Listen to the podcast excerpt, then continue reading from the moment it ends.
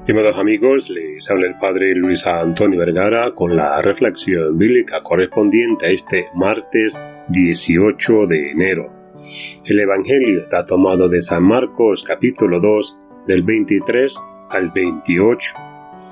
Escuchemos hoy el relato en el cual los discípulos de Jesús arrancan espigas del sembrado en el sábado, por lo cual los fariseos, atentos a su actuar, enseguida interpelan, cuestionan. Es de notar que no es a los discípulos, sino a Jesús, quien los fariseos ponen en tela de juicio.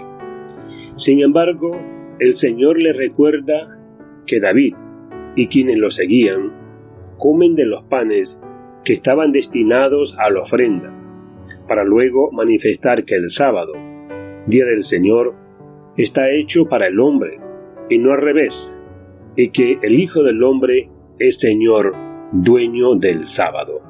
Toda la cuestión se centra en que hay normas. Los fariseos hacían consistir la vida religiosa en la observancia de la ley, el cumplimiento de los preceptos que eran muchos.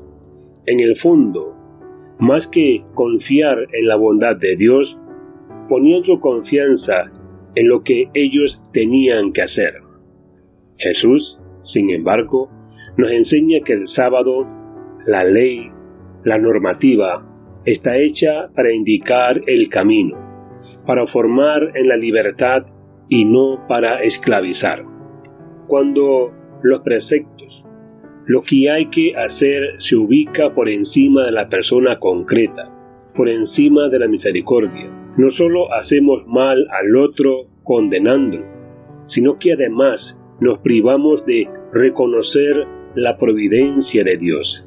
El cumplimiento de los preceptos, mandamientos y normas que llegan a nosotros desde Dios y por medio de la palabra y su iglesia, siempre quieren hacernos más libres, más plenos, y al vivirlos tendría que ser expresión del amor a Dios que está en nuestro interior. Señor Jesús, que seguir tus huellas nunca sea un mero cumplimiento exterior de precepto, cumplo y miento, sino que sea un amarte con todo el corazón, que se exprese en cada hermano, en cada situación, en el vivir de acuerdo con tu palabra. Que Dios les bendiga a todos.